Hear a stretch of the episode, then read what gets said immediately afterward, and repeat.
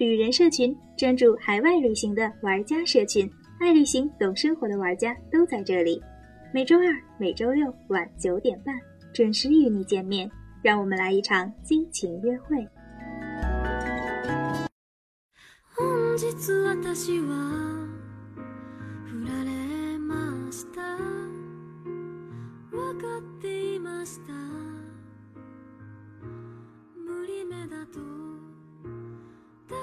旅人社群带你畅游新世界。大家好，我是安雅。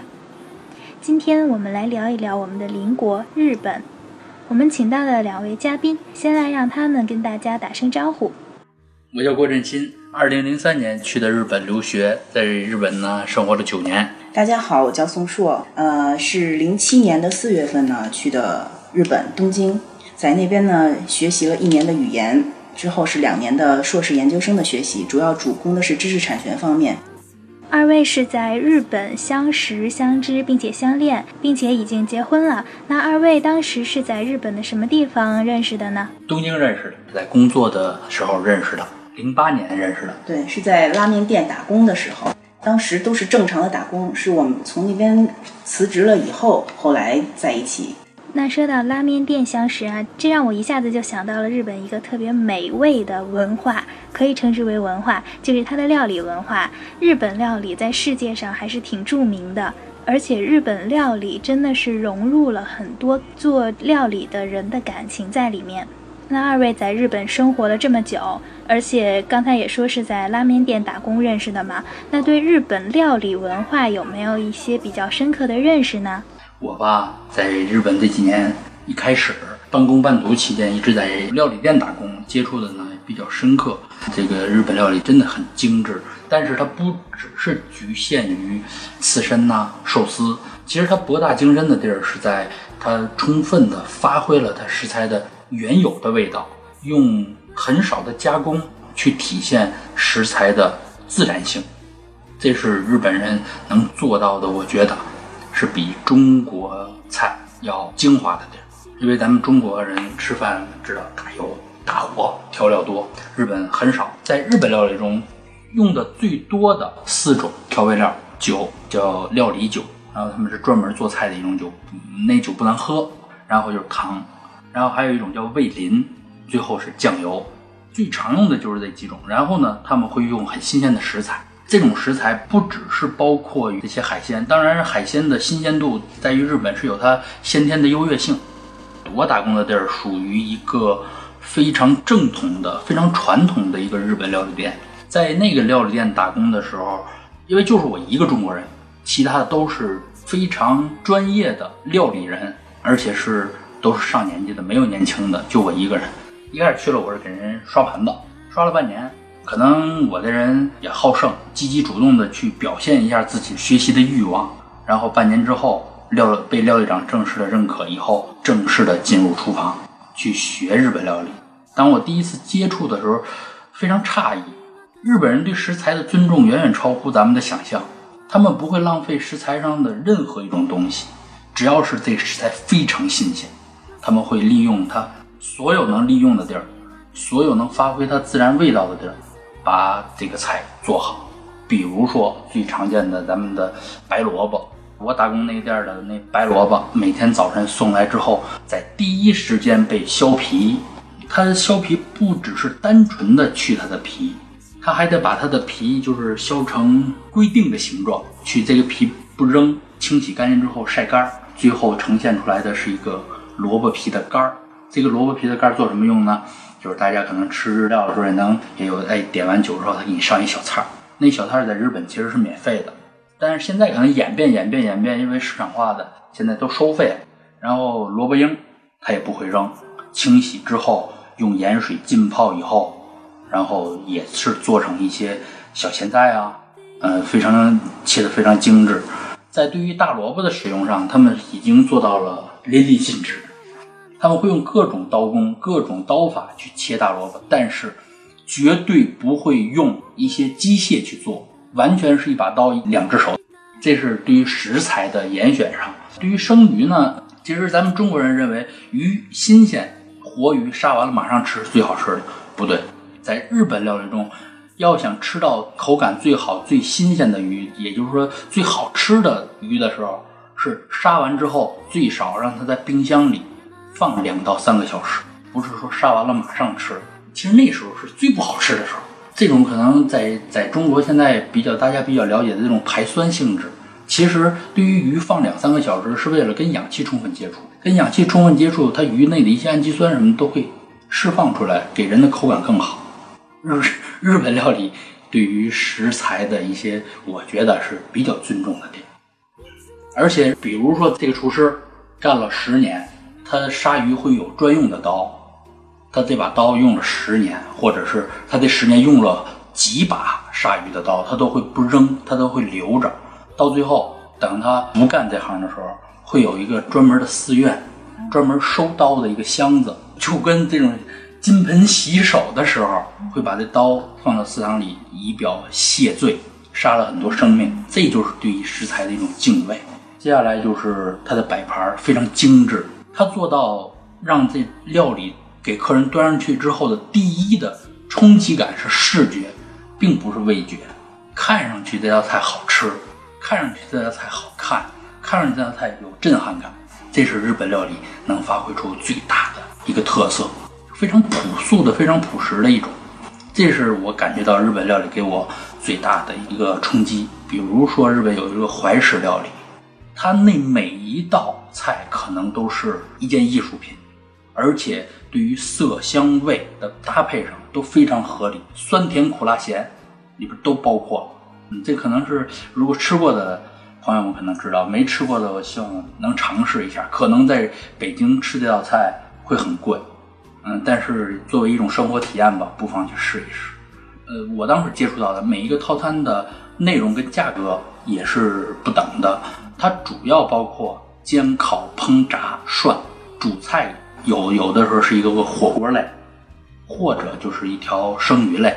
主菜不等，价格不等。主要的就是煎、烤、烹、炸。上菜的顺序呢也是非常讲究的。上菜的顺序，它先是从呃沙拉。就是凉菜，跟中国一样，凉菜开始上，凉菜上来之后，它会上煮的，就是煮物，日语叫 nimono，就是专门煮出来的一种，就是咱们能接触到的日本的煮物最多的就是关东煮，但是北京的关东煮跟日本的关东煮差的太远了，咱这边就根本就是一种炖菜，完事儿之后是烤、炸、生鱼。到高级一些的这种怀石料理，他先给你上一碗茶，这茶呢是咸的，让你就米饭吃。这可能咱一般中国人吃不惯，叫昆布茶、口蹦茶那种，它是咸的。对，因为大家都知道日本料理精致，它所谓的精致，一好看，二量小。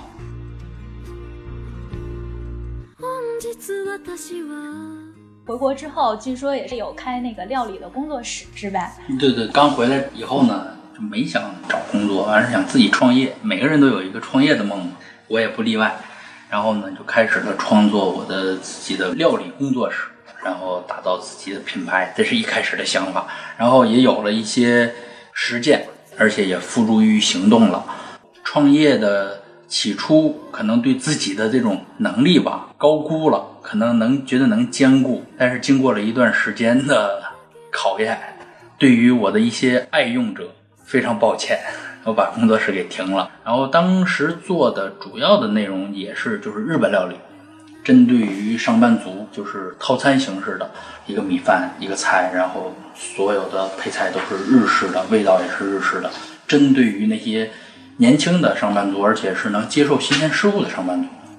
当时是中关村，然后当时都只是想六日接餐。六日接餐的过了一段之后，大家的反响都是想平日也能吃到，因为我平时要工作嘛，所以说让大家提前二十四小时下单。下单之后，我下了班之后去买菜，完事连赶呃赶通宵去做。经过一段时间，确实。自己的能力还是一方面，这精力已经已经达不到了，所以说就停止了啊。这是一个创业的小经历吧。还有，我还开了几次试吃会，在朋友的帮助下，完事经过自己的努力，嗯，开了几次试吃会，研制出了几种特色的、比较好玩的三明治啊，还有一些日本料理，哎，也都让大家特别的能接受。嗯，这也是一些经历，这都是从日本留学带回来。在吃这方面啊，记得就是他们有个传统，在吃之前也一定要说我要开动了啊，对，啊，对。然后这个是不是也是表达他们对食物的一种尊重啊，一种敬畏的感觉？对，这一种是不单是对食物，而且也是要对制作食物的人的一种尊敬、一种感谢吧。いいただきます，这这是吃之前，吃完之后，ごちそうさまでした，这是我吃饱了，谢谢您的意思。 嗯，这是日本人在礼在礼仪的这种角度上来说，还是说比较比较重视这方面的。比较重视的。和日本人对料理的热爱和研究，真的还是挺出乎想象的哈，也是对他们这种本职工作的一种尊重。那说到这儿啊，其实日本人他的服务意识啊，还有敬业态度啊，真的还是挺值得我们学习的。其实，在日本，很多设施都特别方便，比如说残疾人的设施啊，还有很多公共设施，比如说公用的自行车，而且都是那种半地下式的存储，也不会占用很多的空间，就许多东西都很人性化。你们有没有亲身的感受到这种人性化的服务？服务好，就是比较宏观的来说，就是你可能一进店门，所有的一些店员都是笑脸相迎的，然后非常客气的说着欢迎欢迎光临这类的，然后包括他们有柜式服务，你可能比如说你坐在那个店里吃呃点菜点点东西的时候。呃，如果你是坐着的，肯如果他站着的呢，那个高度差不是不一样吗？他可能立刻就给你跪下来服务。如果你是当你初次接受这种，你可能会有点受宠若惊，还有点会觉得觉得这人怎么傻了吧唧的呢？因我之前也那个问过，就是去日本的其他的一些朋友，他们对于这种满脸堆笑啊，包括柜式服务特别不习惯。我的感觉就是说，可能在国内受到的一些冷漠的服务受的太多了，让他们没有那种那种感受。我特别想提一个关于就是日本对残疾人这方面，他们其实对其他人群服务也特别好啊，但是对残疾人的服务是相当到位的。电车那那个我记忆比较深，残疾人的车道呀、那个轮椅道都特别特别多。然后呢，比如说在那个电车那边，这个残疾人一进到那个刷刷那个，比如说地铁吧，刷地铁票的那个票口的时候，服务的人员就已经关注到你了，他会立刻帮着你推那个轮椅车，然后呢，给你推到那个车的站台，呃，并且会告呃给你那个固定的哪个车厢，然后紧接着来的那辆车从从车上下来的那些服务人员呢，会帮你把那个上那辆车厢的通道给你搭好。你肯定要有一个平滑的东西走那个推上去，他们很快的就给你搭好了，然后你就顺利的进入车厢。然后包括你下车呢，下车他们也会提前呃问好你是在哪站下，然后呢呃比如说你在第二站以后要下呢，呃他们可能联系好了那边呃第二站的那边的台上的服务的工作人员呢都已经也已经准备好了接待这个人员了，然后也把台子搭好，你也能顺顺利利的下车。所以我觉得在日本的一些残疾人享受的服务，确实是也体现对他们的尊重吧。有一次我们俩去一个比较高档的商场去买东西，买什么东西呢？因为女生嘛，大家也都知道日本的化妆品呐都比较好。当时我老婆就想买那个纯天然的、没有任何添加的那种化妆品，换言之就是给孕妇用的，就是对身体没有任何副作用的。我对于这个化妆品方面一窍不通，去了只能去咨询店员，然后我跟就跟店员直接说，我说我想买孕妇用的化妆品。当时他就站站在我旁边，然后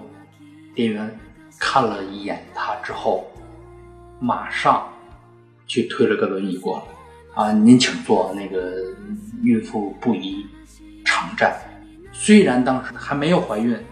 我只是想说这种服务意识，在其他的任何国家也都不会享受到。细致入微哈。对他能想到这么周到，而且就刚刚我老婆也提到，就是他这种对于残疾人呐、残障人士的这些设施都非常完善的，让你无可挑剔。而且可能是日本的这种完全是用自己的信誉度来来支撑的社会体制吧。残疾人用各种残疾设施是不用交任何钱、费用以及抵押任何东西的。比如说，我这有一老人想用一轮椅，拿着轮椅就可以走。下雨了，我想拿用把伞，拿把伞就可以走。但是，就是人家不会怀疑你把这个轮椅推走不给我了，把这把伞拿走了不给我了，他们连想都不会想，他们只会当时告诉你啊，您先用，为了您的方便。这是给我们的最大的感受。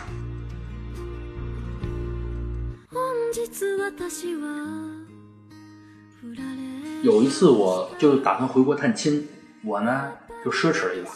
而且日本出租车很贵，是中国的起步价的好几倍。当时下着大雨，瓢泼大雨，出了门，我把箱子拎到了出租车边上，等待开后备箱。但是这时候后备箱没开，驾驶座的人出来了，直接把箱子给我拎到后备箱里，然后让我先上车，然后司机淋湿了。在下着很大的雨，然后高速堵车，还有不到两公里的路吧，堵的就水泄不通了。然后这个出租车司机就真的出乎我的意料，把车停在那儿，打着双闪停在那儿，拿着我的行李，徒步扛着我的行李跟我一块儿走到了机场。这是我问他为什么，他说：“嗯，我送到您是应该送到目的地，没到目的地就是我的失职。”这可能是我觉得他们对于自己的工作、对于敬业这方面的一种淋漓尽尽致的体现吧。真的是两三公里的路上走了很长时间，他扛着我行李，他年纪比我大，在中途跟他说过好几次，我说我自己来拎，您可以回去了。他坚决不，他的决心，他的眼神告诉我，他不可能回去。其实以前说到日本，我首先会想到的就是温泉、樱花。那今天和二位聊了聊天之后，又让我更深刻的体会到日本人他们的一些严谨的态度，还有一些做事的风格。下期我们就聊些轻松愉快的话题，比如像我刚刚提到的温泉、樱花，还有我们十分熟悉的汉字文化。今天的节目就到这里了，感谢大家的收听，我们下期见。除了旅人社群电台，微信公共账号也可以搜索到我们。在那里有一群最懂生活的海外旅行玩家，用全新的视角探索世界的每一个角落，让一成不变的生活变得精彩。只要动动手指，在微信公共账号搜索“旅人社群”加关注就可以了。众多旅行家和好玩的活动等着你。